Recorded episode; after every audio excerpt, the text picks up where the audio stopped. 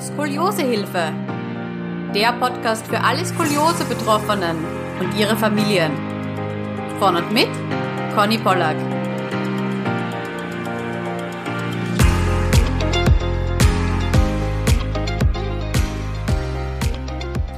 Herzlich willkommen zu einer neuen Podcast-Folge. Heute ist die liebe Mattea zu Gast bei mir. Herzlich willkommen, Mattea. Hallo, liebe Conny. Freut mich sehr, dass du da bist und wieder eine Österreicherin im Podcast. Yay! ich freue mich dabei zu sein. Super. Gut, starten wir einfach, hätte ich gesagt, mit einer kleinen Vorstellungsrunde. Woher kommst du? Wie alt bist du? Was machst du?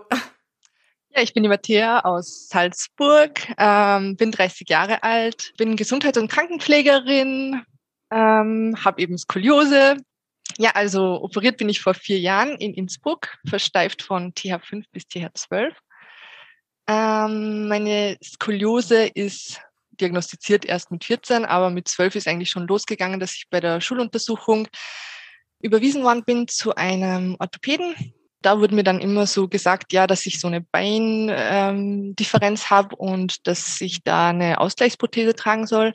Habe ich auch brav getragen. Von meinem Rücken war irgendwie nie die Rede, also der hat sich den auch nie angeschaut. Mhm. Und mit 14 ungefähr war ich da eh auch zur Kontrolle. Da hieß es auch weiter, diese Ausgleichsprothese tragen und ja. Also das waren Einlagen. Genau. Aha, so okay. Einlagen für den, für den Fuß. Und dann eines Tages hat dann meine Mama mich darauf angesprochen, dass sie bemerkt hat, dass ich irgendwie schief gehe. Also sie hat mich da ähm, beim Heimgehen aus der Schule aus dem Fenster beobachtet und meinte, sie muss sich da jetzt meinen Rücken anschauen und hat dann festgestellt, dass ich da eben so einen Schulterschiefstand habe ähm, und ist dann gleich mit mir wieder zu dem Orthopäden, wo wir eh so eine Woche davor gerade waren. Mhm. Ähm, und meinte dann eben zur Sekretärin, ja, wir waren eben gerade erst da, aber ihr Rücken ist ganz schief und ähm, das muss er sich sofort ansehen und war halt voll schockiert. Ja, und die Sekretärin meinte dann, ja, jede Mutter wünscht sich ein Model. und Mama ist wow. dann so, äh, wie, also das hat jetzt nichts damit zu tun, ich möchte, dass mein Kind gesund ist, ähm, das, dann muss ich das ansehen. Ähm, ja, dann sind wir eh zu ihm rein dann hat sie sich meinen Rücken angesehen und ähm, ja, war dann selber sehr geschockt und hat gesagt, ja, das ist eine ausgeprägte Skoliose, sie braucht unbedingt ein Korsett und ähm, ja, dann ging es los mit dem ersten Röntgen, Korsettanpassung, dann habe ich den Orthopäden gewechselt. Ein Wahnsinn. Also derselbe Arzt, der dich noch ein paar Wochen zuvor gesehen hat und einfach dir wieder neue Einlagen verschrieben hat, auf einmal so, ah ja, upsi, doch Skoliose. ja. Ja. Da, fehl, da fehlen einem die Worte, oder? Ja, schon. Also da habe ich dann auch überlegt mit meinen Eltern, ob wir da irgendwie rechtlich vorgehen sollen, hin und her. Und dann dachten wir uns, naja, wozu? Das bringt sich jetzt, also das ändert jetzt nichts an der Sache. Und ja. Mhm. Aber ihr habt dann Arzt gewechselt. Genau, Arzt gewechselt und eben dann mit Korsettversorgung und mit ähm, Physiotherapie ähm, weitergemacht. Und wie viel Grad hattest du dann? Also ich nehme an, es wurde ja dann ein Röntgenbild angefertigt und, und dann vermessen. Das hatte ich so ungefähr 30 Grad. Und du hast oben und unten einen Bogen? Mhm, genau. Mhm. Okay, und beide 30 Grad? Ähm, ich glaube immer, dass es oben ein bisschen ausgeprägter war als unten. Also unten quasi so wie eine Gegenschwingung. Genau. Man hat es mir auch so nicht viel angemerkt, nur wenn ich mich halt gebückt habe, eigentlich so hauptsächlich damals. Dann ja, ging es eh halbjährlich zur Kontrolle, ähm, Korsett tragen, 23 Stunden am Tag und Physiotherapie. Physiotherapie war auch schwierig, weil irgendwie waren wir bei gefühlt 100 Physiotherapeuten und jeder hat gesagt, ja nö, da kenne ich mich nicht so aus, äh, da müssen Sie zu wem anderen. Mhm. Und da es war das auch nicht so, dass man im Internet schnell mal nachdenkt, wer beschäftigt sich damit. Ich meine, das ist jetzt auch noch schwierig, jemanden mhm. zu finden, der sich wirklich mit Skoliose beschäftigt. Und damals war das halt sehr schwer. Dann hat mich halt irgendwie eine Nachbarin behandelt, die dann gesagt hat, ja, sie weiß jetzt auch nicht so genau, aber sie macht jetzt mal. Mhm. Einfach damit mir irgendwer so, sozusagen hilft. Das heißt, von Physiotherapie nach Katharina Schroth war da keine Nein, Rede? davon mhm. hatte ich auch nie was gehört damals. Mhm. Absolut nicht, nein. Beziehungsweise, ich glaube, es ist auf der Überweisung Schrottherapie draufgestanden, aber das hat niemand gemacht, also das kannte keiner. Es mhm. hat mhm. niemand ausgeübt. Dann, ja, bis zu meinem 17. Lebensjahr habe ich das immer getragen, dieses Korsett und mit 17 hieß es dann, ja, ich bin eh so weit ausgewachsen, brauchst nicht mehr ähm, 23 Stunden tragen, sondern reicht, wenn ich es in der Nacht anziehe. Es mhm. war dann schon eine große Erleichterung, endlich nicht mehr mit dem blöden Ding herumlaufen, normale Sachen tragen. Ja, ja, ja glaube ich dir. Hat sich in diesen drei Jahren sind es oder? Drei Jahre Korsettversorgung. Habe ich mhm. richtig gerechnet? Ja. ähm, also circa drei Jahre. Hat sich da verschlechtert, die Skoliose, oder verbessert oder gleich geblieben? Ähm, ja, es hat sich verschlechtert, nicht, also nicht so extrem, aber halt, man hat schon gemerkt, dass es jetzt nicht besser wird, sondern eigentlich mhm. schlechter. Und das war für mich auch damals nicht klar, dass es ohne Korsett wahrscheinlich noch viel schlechter geworden mhm. wäre, sondern für mich war es einfach, wozu trage ich dieses blöde Ding, wenn es eh nicht besser wird? Also das hat mir irgendwie auch keiner so ganz gesagt. Ja, man strebt natürlich diese Verbesserung an und denkt sich immer, man möchte eine Verbesserung erzielen und ähm, dass es quasi schon ein Erfolg ist, wenn es gar nicht mehr wird oder halt nur ein bisschen mehr. Äh, ja, die Einstellung hat man natürlich nicht, das ist klar, ja. Ja, dann war ich eben irgendwann 19 und war quasi ausgewachsen, endgültig. Und dann hieß es von der Orthopädin, bei der ich dann war aktuell, dass man da jetzt nichts mehr also so tun kann, außer eben die OP. Da war ich dann schon so an der Grenze zu den 50 Grad, die man damals gesagt hat. 50 Grad ist dann die OP angedacht. Ähm, ich war da immer irgendwie zwischen 45 und 50. Mhm. Da meinte sie halt, entweder bleibt das jetzt so, ähm, dadurch, dass ich ausgewachsen bin, oder es verschlechtert sich. Das kann sie mir jetzt auch nicht sagen. Und ja, ich kann mich operieren lassen und hat das dann leider auch ein bisschen falsch gesagt mit 50-50 Chance, dass ich dann querschnittsgelähmt bin nach der OP. Von dem her war das für mich unmöglich. Also ich dachte mir so, auf keinen Fall OP, da schaue ich lieber, was passiert noch. Ja. 50-50 Chance, aha. Ja, hat also, auch so irgendwie so 50-50, mhm. also so irgendwie so dahin gesagt, als wäre es nichts, keine Ahnung. Unfassbar. Ja. Okay. Und hast du damals wirklich überlegt, dich operieren zu lassen? Also hattest du Schmerzen? Ja, Schmerzen hatte ich schon immer auch, aber jetzt nicht solche Schmerzen, dass ich das Risiko eingehen würde, dass ich eben dann im Rollstuhl sitze. Das war für mich dann unvorstellbar. Also die Abwägung einfach zwischen diese Schmerzen aushalten und ähm, eventuell im Rollstuhl sitzen, da mhm. habe ich lieber die Schmerzen natürlich in Kauf genommen. Mhm. Das meiste, was mich gestört war, ähm, war eigentlich der Rippenbuckel. Das war für mich eigentlich so damals das, das Unangenehmste dran, dass ich einfach mich unwohl gefühlt habe. Also es hat sich auch viel schlimmer angefühlt, als es ähm, ausgesehen hat weil mein Partner hat dann immer ein Foto von mir gemacht, um mir zu zeigen, das ist nicht so, wie du das mhm. spürst. Ich dachte mir so, das, das ist riesig. Also das fühlt sich einfach wie ein riesiger Berg an, total asymmetrisch. Aber dann, wenn er ein Foto gemacht hat und mir gezeigt hat, dann war ich so erleichtert, so okay, es schaut gar nicht so schlimm aus. Also das war irgendwie damals meine, mein größtes Problem, sagen wir so. Die Beschwerden sind dann eben mit dem Alter mehr geworden. Also habe dann auch in der Arbeit gemerkt, nach so einem Zwölf-Stunden-Dienst war schon hart, wo ich dann fast eben immer ein Schmerzmittel gebraucht habe. Vor allem nach dem Nachtdienst habe ich eigentlich schon immer ein Schmerzmittel genommen. Habe dann eben gemerkt, dass es so eigentlich nicht weitergeht und dass, dass es sicher noch schlechter werden wird. Habe dann auch irgendwie wieder versucht, irgendwen zu finden, der mir da helfen kann, Internet und Orthopäden gegoogelt, Physiotherapeuten gegoogelt, aber irgendwie war das immer nicht so erfolgreich. Habe auch bei meiner Hausärztin nachgefragt, ob sie nicht ähm, irgendwen kennt, zu dem sie mich überweisen kann. Und ja, die meinte auch, nee, du bist ausgewachsen, da passiert jetzt nichts. also das war's sozusagen. Die typische Aussage, ja, ja, genau.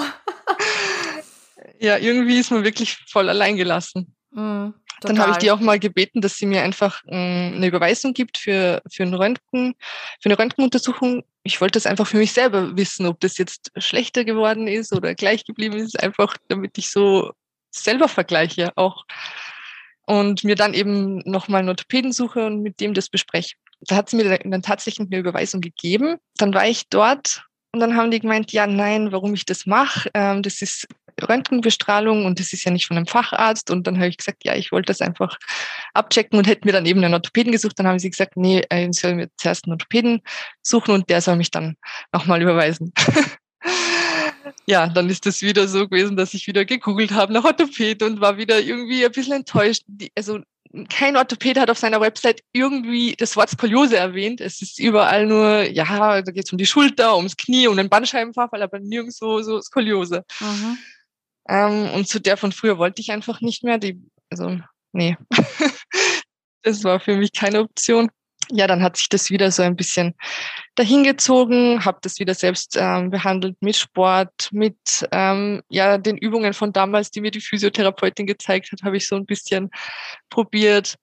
War dann auch mal noch bei einer Physiotherapeutin, die auch also gar keinen Erfolg gebracht hat, so gefühlt ähm, Zeitverschwendung war. Mhm. Eine, einen kleinen Einschub habe ich. Ähm, falls jetzt vielleicht jemand zuhört, der jetzt auch gerade sagt, ja, ich suche einen Physiotherapeuten, äh, Physiotherapeutin in meiner Nähe und bitte, wo finde ich das? Und zwar ähm, gibt von den Asklepios-Kliniken Bad Salzungen und Bad Sobernheim. Dort kann man eine E-Mail hinschreiben und wenn man einfach dazu schreibt, wo man wohnt, bekommt man eine Therapeutenliste von denen zugesandt. Und dort stehen alle Therapeuten in seinem Umfeld quasi drauf. Ich würde sogar sagen, sowohl bei Bad Sobernheim als auch bei Bad Salzungen anzufragen, weil, soweit ich gehört habe, schon sind diese Listen nicht ganz deckungsgleich. Und das gilt bitte auch für Österreicher und auch für Schweizer. Also nicht nur die deutschen Physiotherapeuten stehen da drauf, sondern eben auch die Österreicher und auch die Schweizer, da ja jeder, der Physiotherapie nach Katharina Schroth anbietet, egal woher derjenige kommt, muss in diesen Kliniken gelernt haben. Und deswegen sind diese Listen eben auch sehr vollständig. Also das nur als kleiner Einschub, falls wer auf der Suche ist.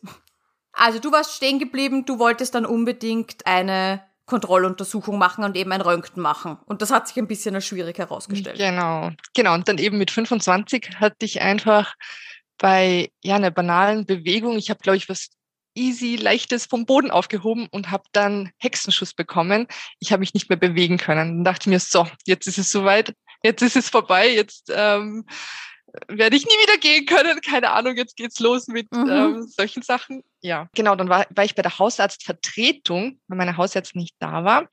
Und das war auch so ein Sportmediziner, der dann eben auch meine Skoliose angesprochen hat. Und dann habe ich ihm gesagt, ja, irgendwie habe ich da jetzt nicht speziell irgendwas dafür gemacht, weil es hieß, es gibt nichts und ähm, es, ähm, ich bin ausgewachsen, jetzt ist das so und ja. Ähm, dann meinte er, nein, da kann man schon noch was machen und hat mich zu einer anderen Orthopädin überwiesen, bei der ich dann war. Die hat dann einen Röntgen anfertigen lassen. Endlich! Ja, endlich! Und dann saß ich bei ihr, dann hat sie dieses Röntgenbild aufgehängt und war dann, also ich hat dann irgendwie den Raum verlassen. Dann saß ich allein da mit diesem Röntgenbild und habe genau gesehen, das ist viel schlechter geworden. Mhm. Habe angefangen zu heulen und dachte mir so, also verdammt, was, was mache ich jetzt so? Und dann ist sie gekommen, dann hat sie schon gemerkt, dass ich weine und hat, hat, ähm, hat gleich gesagt, ja, na, wir finden da eine Lösung und hat dann auch das angesprochen, ob mich das irgendwie auch kosmetisch stört, weil sie halt auch gesehen hat, dass da dieser Rippenbuckel ist, der ähm, schon markant war. Und hat gemeint, ja, nein, sie würde mich da nach Innsbruck überweisen in eine, also die haben so eine Skoliose-Sprechstunde und machen halt die Skoliose-Operationen auch. Es gibt halt auch in Deutschland super Kliniken, aber sie findet die in Innsbruck einfach super und ähm, hat da auch schon viele hingeschickt und hat da wirklich gute Erfahrungen mit. Und hat mir da wirklich Mut zugesprochen, hat auch erzählt von anderen Betroffenen, die auch operiert sind und die ganz ein normales Leben führen und ähm, hat mir das wirklich schön geredet, wo ich mir gedacht habe, boah, endlich, ich habe das Gefühl, mir wird geholfen und da geht jetzt mhm. was weiter und hat mir auch wirklich die Angst vor der OP genommen. Und ja, dann ging es eh bald mal nach Innsbruck zum ersten Termin da hatte ich dann das erste Mal das Erlebnis, dass ich mich verstanden gefühlt habe. Also diese Ärzte haben genau das ausgesprochen, was, was ich gespürt habe. So ähm, die ganzen Beschwerden genauso, also die konnten mir da echt einfach mal helfen und mir sagen, was Sache ist, haben sich dann alle Röntgenbilder angeschaut im Verlauf und haben gesagt, ja, ähm, es schaut schon so aus, dass es ähm, von Jahr zu Jahr irgendwie so ein, zwei Grad schlechter wird.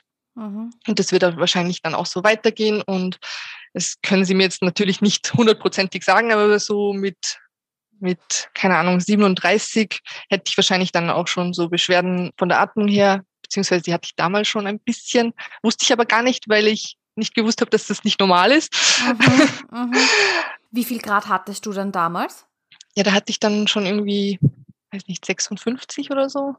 Mhm. Und ähm, haben mir dann eben die OP empfohlen und haben auch noch gesagt, ja, sie besprechen die Bilder dann auch nochmal mit ihrem äh, Chefarzt, weil der ist dann derjenige, der es operiert. Dann haben sie mir einen Brief zugeschickt, dass der Chefarzt das eben auch empfiehlt und dass sie mir dann irgendwie einen OP-Termin zukommen lassen.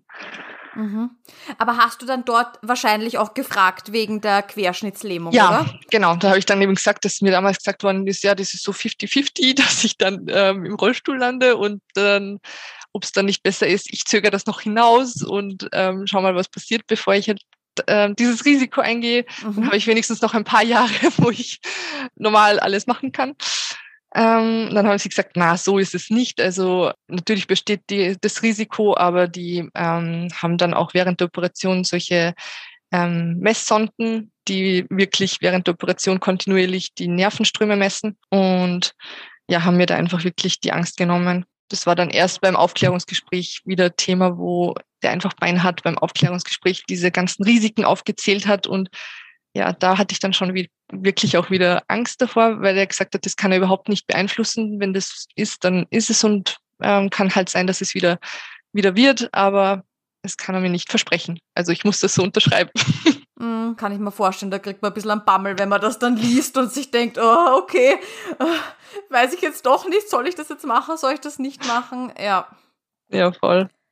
Ja, ich habe auch dann beim Aufklärungsgespräch gefragt, ob ob ich es nicht vielleicht doch lieber erst in, weiß nicht, fünf Jahren machen soll. Vielleicht kommen dann noch andere OP-Techniken, irgendwas, was einfach mehr Flexibilität lässt und mehr, also weniger ähm, invasiv ist. Da meint er so, nein, da gibt's nichts zum Warten, das wird nichts geben. Das ist, ähm, ja, das ist eine super Möglichkeit und ja, hat mir das dann irgendwie wieder, wieder mehr schmackhaft gemacht, wie soll ich sagen ich wollte einfach endlich diese Angst los sein, die ich eh schon lange hatte.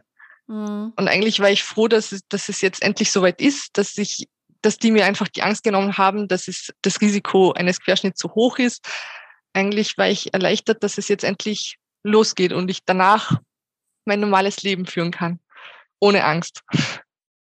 Wie lange hat es dann gedauert bis zur OP? Ähm, ein halbes Jahr ungefähr. Mhm. Und das war auch so eine harte Zeit, wo ich mir dachte, boah, jetzt will ich doch nicht, jetzt möchte ich am liebsten davon weg, davor weglaufen.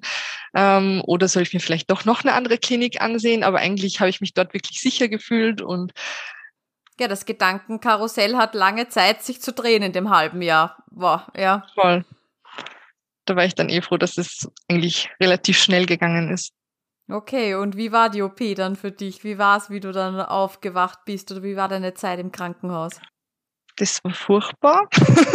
also ja, ich war auch voll zufrieden mit den Ärzten, aber das war dann auch so, dass ich ähm, vor der OP auch so einen neurologischen Check ähm, machen musste. Und da war so eine Neurologin, die dann mich so gefragt hat, ja, warum ich das jetzt mache. Und dann musste ich der erklären, warum ich jetzt die OP mache. Und dann meinte sie so, ja, sind die Orthopäden jetzt Hellseher, oder? Also ich mir dachte, äh, wo bin ich hier gelandet? Also da dachte ich mir wieder, vielleicht ist das jetzt äh, doch nicht die richtige Klinik. Da kennt sich wieder, äh, also so kennen die sich wirklich aus. Das hat mir dann wieder voll Angst gemacht. Dann gab es auch eine von der Pflege, die meinte, ja, das kannst du auch mit Sport wegmachen und so. Ich sagte, also irgendwie, das ist jetzt nicht sehr vorteilhaft, dass du mir das sagst kurz mhm. vor meiner OP. Ich habe mich dafür entschieden und das kann man mit Sport nicht wegmachen. Das hatte ich ja schon probiert. Also, mhm. ähm, aber dann gab es auch wieder ganz liebe Menschen, die mir dann wieder Mut gemacht haben. Also es war einfach ein Gefühlschaos. Ja, das glaube ich dir. Puh. Ja, am Tag vor der OP wollte ich auch am liebsten wieder weglaufen. Dann dachte ich mir, nein, das ziehst jetzt durch und habe es ja auch dann durchgezogen und bin auch froh darüber, dass ich das geschafft habe. Mhm. Ja, aufgewacht bin ich und habe dann erstmal gleich geschaut, ob ich meine Füße bewegen kann. und war dann schon erleichtert. Dann dachte ich mir so, okay, alles richtig gemacht. Ich kann jetzt in Ruhe weiter schlafen. Ah, und super. das war dann schon ein großer Erfolg für mich. dann die ersten zwei Tage war es so, dass ich ähm, auf der Überwachungsstation war, habe da ganz starke Schmerzmittel bekommen, habe die erste Nacht dann erst richtig Schmerzen gehabt. Also kurz nach der OP war es irgendwie so, da hat noch die Narkose gewirkt und so, da denkt man sich, boah, eh nicht so schlimm. Mhm. Aber irgendwann geht's dann los mit, boah, da ist er, der mhm. Schmerz. Mhm. Ja, dann war mir halt auch schlecht von dem ganzen Schmerzmittel, aber da waren die eh voll bemüht und haben mir dann immer wieder ähm, was gegen Übelkeit gegeben. Dann jede Menge Schmerzmittel, Schmerzmittel, Natürlich hat man trotzdem Schmerzen, aber ja, es hielt sich irgendwie doch in Grenzen. Waren die Schmerzen richtig in der Wirbelsäule oder so drumherum auch die ganze Muskulatur? Weil ich habe jetzt schon von voll vielen Podcast-Gästen eben gehört, dass man stellt sich das so als Außenstehender eben so vor, boah, die Wirbelsäule wird schmerzen. Aber sie meinten, dass das eher alles, das ganze System, alles rundherum schmerzt. Wie war das bei dir? Ja, das kann ich jetzt auch nicht sagen, dass das wirklich die Wirbelsäule war. Ich glaube, da habe ich einfach gar nichts gespürt. Mhm. Es war einfach, es war einfach überall und, und alles und man will am liebsten aus seiner Haut raus und mhm. nochmal unter Narkose gesetzt werden. Ja. Mhm. nee, das war schon ein ganzes Rundherum, also nicht so spezifisch nur der Rücken. Also eigentlich habe ich den Rücken so direkt gar nicht gespürt. Man weiß gar nicht, was da hinten los ist es fühlt sich überhaupt alles noch so unstimmig an. Am Anfang ist das generell alles so, so ein Durcheinander. Es ist alles ganz taub hinten und ja, am ersten postoperativen Tag war die maximale Bewegung, die ich hatte, eigentlich so auf die Seite drehen und auch nur ganz kurz, damit sie mir den Rücken gewaschen haben und ein bisschen eingecremt. Und das hat aber auch schon mal gut getan, einfach nur diese minimale Bewegung, mhm. ähm, diese Positionswechsel. Und dann am zweiten Tag ist dann schon eine Physiotherapeutin gekommen, hat mich mal aufgesetzt. Ich hätte nie gedacht, dass ich das schaffe. Ich meine, ich habe auch nicht viel selber gemacht. Die hat da einfach ihre Griffe gehabt und ich bin gesessen. Mir war dann mega schwindlig, aber ich war schon stolz, dass ich irgendwie kurz gesessen mhm. bin. Und dann ist es ja so langsam Tag für Tag immer ein bisschen mehr gewesen. Ich glaube, am vierten Tag bin ich dann schon kurz gestanden. Am fünften bin ich dann schon ein paar Schritte gegangen und am sechsten, also es war immer wirklich ähm, von Tag zu Tag ein bisschen mehr. Dann gab es wieder einen Tag, wo es mir nicht so gut ging und ich dann mehr äh, geschlafen habe und so, aber man hat schon gemerkt, dass es bergauf geht. Die Tendenz ja. ist genau bergauf, aber es gibt halt so ein paar Täler zwischendurch noch, durch die man durch muss, oder? Ja, genau. Mhm. Ja, also Schmerzen waren schon wirklich furchtbar, aber ich finde, es war jeden Schmerz wert und und ich habe es auch überlebt, also überleben das auch andere. Mhm. Wie lange hat das dann angedauert, diese argen Schmerzen? Ich glaube, die erste Woche war am schlimmsten.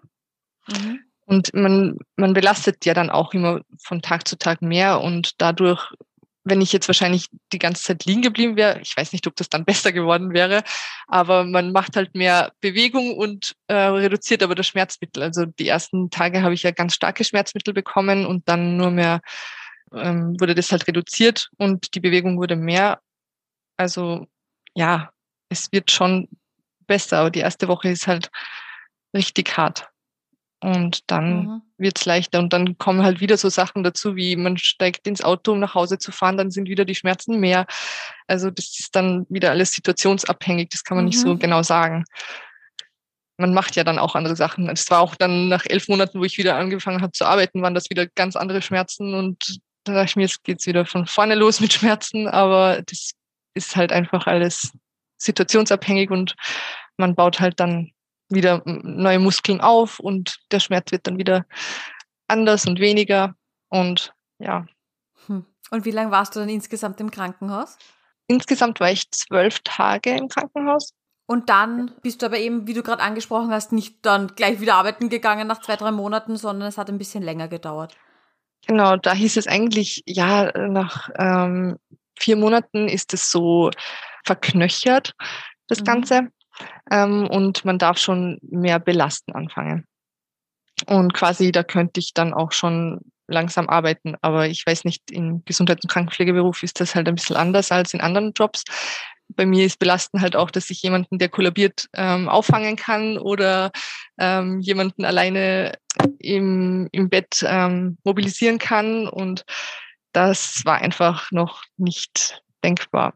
Also da hat die Physiotherapeutin, bei der ich dann war, auch gesagt, ähm, ja, vor sechs Monaten brauche ich überhaupt nicht dran denken, mhm. weil ich habe mir da von Anfang an schon voll ähm, voll den Druck gemacht, dass ich so schnell wie möglich wieder fit werde und dann so schnell wie möglich ähm, wieder arbeiten zu gehen. Also irgendwie war das für mich ein ganz großes Thema. Ach, und ja, das belastet mich auch. Oh. Jetzt noch, wenn ich dran denke. Also das war für mich so eins der schlimmsten Sachen dann nach der OP, wieder zurück in den Beruf zu kehren. Okay. Willst ja. du uns darüber mehr erzählen oder? Ja, je jünger man ist, desto schneller ähm, ähm, geht das dann auch wieder alles, weil also auch so junge Leute mit 16, 17, die sich operieren lassen, die gehen ja dann auch relativ bald wieder in die Schule, mhm. haben dann aber auch die Möglichkeit, dass sie einfach nach Hause gehen, wann sie wollen. Das kann man halt im Job nicht so easy. Mhm. Also ja, als Gesundheits- und Krankenpflegerin gibt's halt jetzt nicht nur ähm, die Möglichkeit, auf einer Station zu arbeiten, wo man wirklich auch schwere körperliche Tätigkeiten durchzuführen hat, es gibt halt auch Möglichkeiten, in einer ja, Beratungsstelle zu arbeiten oder in einer Ambulanz, wo man, keine Ahnung, OP-Planungen macht oder einfach mal vorübergehend ähm, diesen Part übernimmt. Ähm, und das hätte ich eben schon angestrebt, nach sechs Monaten in so ein, ein System zu kommen, aber irgendwie war das halt nicht möglich. Also es war irgendwie nicht machbar. Die wollten mich einfach wieder zurück dahin, wo ich mhm. weggegangen bin. Und das war halt schwierig natürlich. Und nach elf Monaten dachte ich mir, ja, ich probiere es jetzt einfach und ähm, sehe, wie es kommt. Habe dann mittels Wiedereingliederung angefangen. Also irgendwie war das so, dass ich ähm, am Anfang, ich glaube, zwei Stunden, dann vier Stunden, dann sechs Stunden gearbeitet habe und immer so zwei Tage die Woche, dann drei Tage die Woche. Das war schon mal super und ja, mich dann langsam gesteigert habe. Und es war wirklich so, dass ich dann am ersten Tag schon nach zwei Stunden mir gedacht habe, boah, es ist echt, mein ganzer Rücken brennt und ähm, mhm. allein von, von diese schweren Türen öffnen den ganzen Tag war das schon eine andere Belastung, als ich als die, die man halt von zu Hause gewohnt war, wo man sich seine ähm, Zeit so selbst gestaltet. Aber ich habe halt auch gemerkt, dass es einfach, dass ich mich auch ähm, steigere, also dass ich dann auch mehr Belastung ähm, aushalte. War dann auch irgendwann bei acht Stunden Dienst, habe mir ähm, von meinem Orthopäden ähm, was schreiben lassen, dass ich eben keine zwölf Stunden Dienste machen sollte und keine Nachtdienste. Das hätte ich wahrscheinlich auch absolut nicht gepackt. Und so mit den acht Stunden Diensten bin ich ganz gut zurechtgekommen, habe halt schon auch wieder regelmäßig Schmerzmittel genommen, aber das, ich dachte mir einfach, es wird. Also ich, ich, ich schaffe das schon und ähm, ich sehe eh, wie es weitergeht. Dann habe ich äh, nach ein paar Monaten Gott sei Dank die Zusage bekommen, dass ich auf die Ambulanz wechseln darf, wo ich einfach nicht ständig der körperlichen Belastung ähm, ausgesetzt bin, sondern auch andere Tätigkeiten habe und einfach nicht der Patient ähm, ständig am Bett. Ähm, viele, also irgendwie allein der Patient im Bett und der Abstand zum Patienten hin war schon so eine Bewegung, die man einfach äh, erschwert machen kann mit dieser Versteifung. Jetzt könnte ich es mir schon auch wieder vorstellen, das zu machen, aber mhm. ich glaube nicht, dass es ähm, recht förderlich ist. Ähm, es ist einfach schon angenehmer, wenn Patienten mit der Rettung, sagen wir mal, auf der Liege kommen, wir den Patienten auf der Liege betreuen, der Patient wieder äh, mit, mit dieser Liege wegkommt ähm, oder halt äh, von der Rettung umgelagert wird und dann auf die Station kommt, einfach diese, diese schwere körperliche Tätigkeit fällt weg. Und auf der Brustambulanz habe ich hauptsächlich ähm, ja so administrative Tätigkeiten da kriegen die Patientinnen ähm, die Diagnose gestellt und die Therapie, die sie bekommen und kommen dann quasi zu mir und ich plane mit ihnen die Therapie. Und auf der Urologieambulanz bin ich eigentlich ständig in Bewegung. Und was mir auch wirklich taugt, einfach nicht den ganzen Tag sitzen, sondern wirklich auch diese Abwechslung zwischen Sitzen, Stehen, Gehen, ähm, hier und dort assistieren, dann Katheterwechsel und es ist immer irgendwie was los und man ist halt ständig in Bewegung und ist auch am Ende des Tages anstrengend, aber, aber nicht, nicht so, dass ich sage, ich habe Schmerzen, sondern einfach, ja, ich bin ausgepowert, aber mir geht's gut. Mhm, mh. Genau. Ich nehme an, dass du da dann auch keine Schmerzmittel mehr gebraucht hast, oder? Nein, eigentlich. Also ab und zu brauche ich was, aber eigentlich jetzt nicht mehr so wie früher. Mhm. Also das war dann so nach zwei Jahren ungefähr nach der OP, war ich wieder, wo ich mir gedacht habe, so jetzt bin ich normal. ich ich versuche das immer zu verstehen, weil ich selbst bin ja nicht versteift. Mhm. Wie fühlst du dich jetzt? Also wie fühlt, fühlt sich das alles hinten normal an? Eigentlich schon. Also ja, wenn man mir drüber streift über den Rücken, dann ist es schon so noch, also wo ich nicht mehr sicher bin, streift mir jetzt jemand über den Rücken, also es ist noch immer ein wenig taub. Mhm, also quasi direkt an der Wirbelsäule. Genau, aber jetzt mhm. nicht ähm, unangenehm oder so, sondern einfach, man kann mich berühren und ich weiß nicht, dass man mich berührt. so mhm. irgendwie. Aber ist auch bei jedem unterschiedlich. Bei manchen, also die mögen das gar nicht, habe ich auf der Reha eben mitbekommen. Die mögen das gar nicht, wenn man ihn über die Narbe streift. Das geht gar nicht. Und bei mir, also mir macht das nicht aus, aber es ist halt eigenartig, sagen wir so. Mhm. Und sonst, wenn ich einen sehr anstrengenden Tag habe, dann spüre ich schon auch manchmal so oder so kaltnasses Wetter, das ist voll unangenehm. Da habe ich dann schon, also nicht direkt Schmerzen, aber es ist einfach unangenehm und ähm, anstrengend, sagen wir so. Ähm, und da fühle ich mich dann manchmal auch so asymmetrisch. Aber jetzt direkt, dass ich diese Stangen spüre oder so, nein. Mhm. Eher Verspannungen und, und einfach manchmal unangenehm. Mhm. Und du hast jetzt schon mhm. angesprochen, du warst auf Reha. Erzähl uns da ein bisschen was drüber. Wo warst du? Ja, ich war in Bad Sobernheim. Das war eins der besten Erlebnisse, denke ich mal, in meinem Leben. Und ich hätte da viel früher schon hin müssen. Mhm.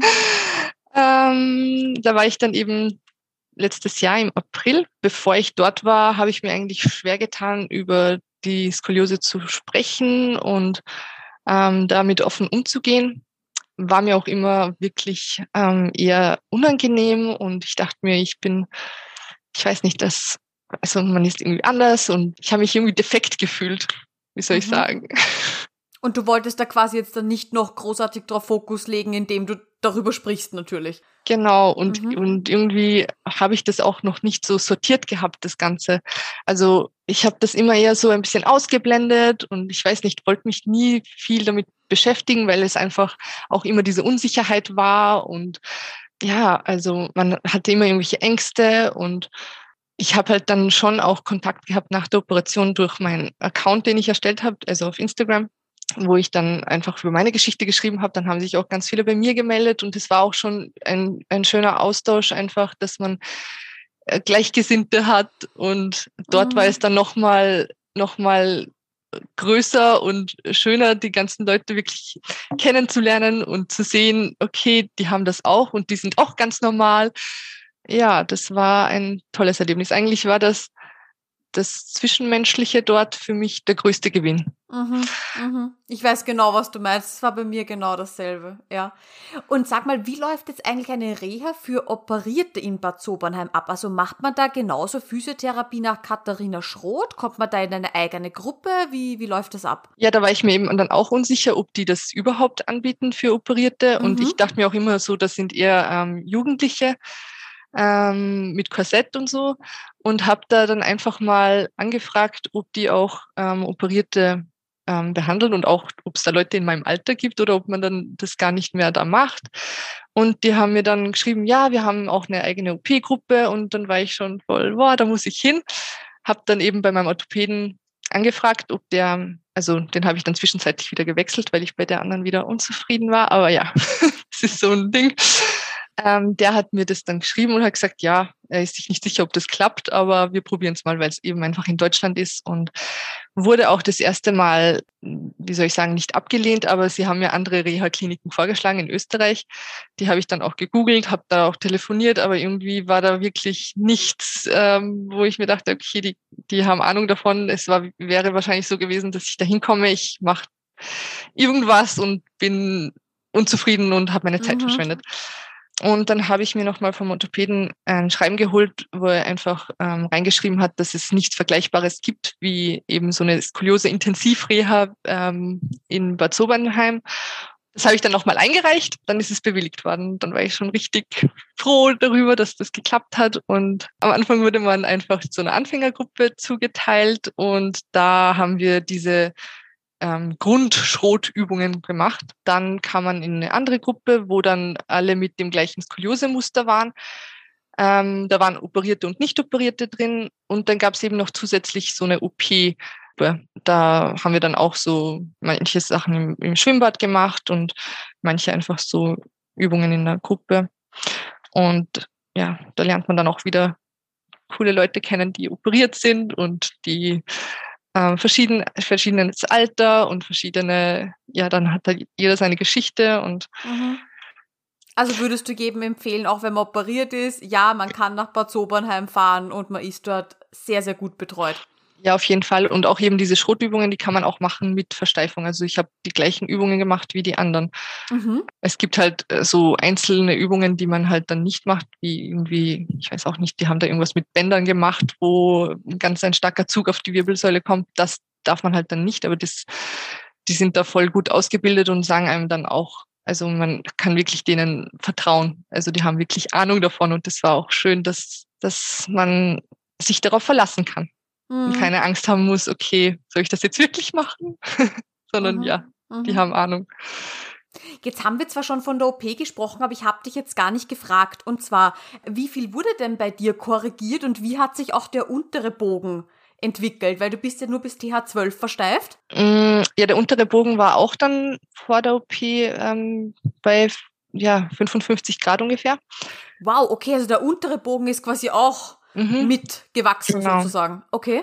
Also die haben gesagt, es reicht, wenn ich es oben versteife. Ähm, dadurch wird sich das untere wieder von, also wieder von selber irgendwie ähm, ausgleichen. Der obere Bogen war dann nach der OP bei 22 Grad und der untere auch so ungefähr bei 20 Grad. Eigentlich haben sie vor der OP gesagt, ähm, sie werden es auf, ich glaube, 40 Grad hinkriegen, aber es ist dann doch noch flexibler gewesen alles und ähm, ist dann noch besser gegangen. Und für mich war das halt auch so, ja, ich werde dann operiert und es wird dann versteift und es wird nicht schlechter werden, aber ähm, der Rippenbuckel bleibt. Und dann habe ich auch noch eine Narbe und dann schaut erst recht jeder hin beim Baden so, okay, die hat dann eine Narbe und dann, aha, da ist ein Rippenbuckel. Also irgendwie noch mehr Aufmerksamkeit auf dieses Ganze. Aber dann dachte ich mir, ja, egal, dann ist es halt so und dafür wird es wenigstens nicht schlechter und ja, damit werde ich leben müssen. Aber der Rippenbuckel ist auch wirklich gut zurückgegangen. Also mhm. da bin ich auch echt froh. Ähm, es ist noch immer etwas asymmetrisch, aber es stört mich einfach nicht mehr. Also es ist einfach dieses Gefühl von diesem riesigen Rippenbuckel ist einfach weniger geworden. Mhm. Es ist nicht so wie vorher. Mhm. Wegen dem kosmetischen Ding, da hätten sie dann halt eben auch gesagt, man kann diese Rippenkorrektur ähm, machen. Also wo man einfach nochmal kosmetisch irgendwelche Rippen irgendwo entnimmt und einsetzt. Ich weiß nicht, das war für mich aber dann unvorstellbar und da habe ich gesagt, nein, das will ich nicht so. Mir ist lieber, ich bin dann schneller wieder fit und als dass das dann irgendwie weniger sichtbar ist. Also mhm. das war mir dann doch wichtig, dass ich einfach so schnell wie möglich wieder wieder fit werde. Und sie haben ihm gleich gesagt, dass es dadurch, dass man es einfach begradigt, dass es dann auch der Rippenbuckel weniger werden wird. Mhm. Nicht ganz weggeht, aber eben verbessert. Und das war dann auch so. Also jetzt sagst du quasi, okay, damit kannst du leben. Diese, diese starke Verdrehung, die du quasi auch immer stark gespürt hast, das ist jetzt quasi besser. Mhm. Und ja, auch natürlich, wenn man dann quasi auffällt mit, mit der Narbe oder mit seinem Rücken, aber ich denke, es ist ja trotzdem deine Geschichte. Mhm. Und es zeigt genau. doch, wie stark du bist. Ja, also auf jeden Fall. Jetzt ist es so, dass ich wirklich stolz bin auf meine Narbe und dass es mir egal ist, ob man sie sieht. Und ähm, ich hätte auch nie, ich hätte mir auch nie vorstellen können, dass ich jemals mit einem Hochzeitskleid, das hinten offen ist, mhm. heiraten werde. Unvorstellbar. Und habe ich aber gemacht. Und das oh, war toll. schön. Oh, wie schön. oh, das ist, oh, das ist, oh, das ist ein schönes Bild. ja, nee, das stört mich jetzt gar nicht. Gut. Gibt sonst noch äh, Sachen, die du gerne ansprechen möchtest, Sachen, die dir am Herzen liegen? Ja, also ich möchte einfach allen, denen dieser Weg noch bevorsteht, sagen, dass sie das schaffen werden und dass es ein harter Weg ist und es ist jeden Schmerz wert im Endeffekt und man muss Geduld haben. Das war so mein größtes Problem, dieses ungeduldig sein, schnell wieder fit werden, schnell wieder arbeiten und es ist alles eigentlich unwichtig im Endeffekt. Man muss auf seinen Körper schauen, man muss auf seinen Körper achten und man muss sich Zeit geben. Mhm.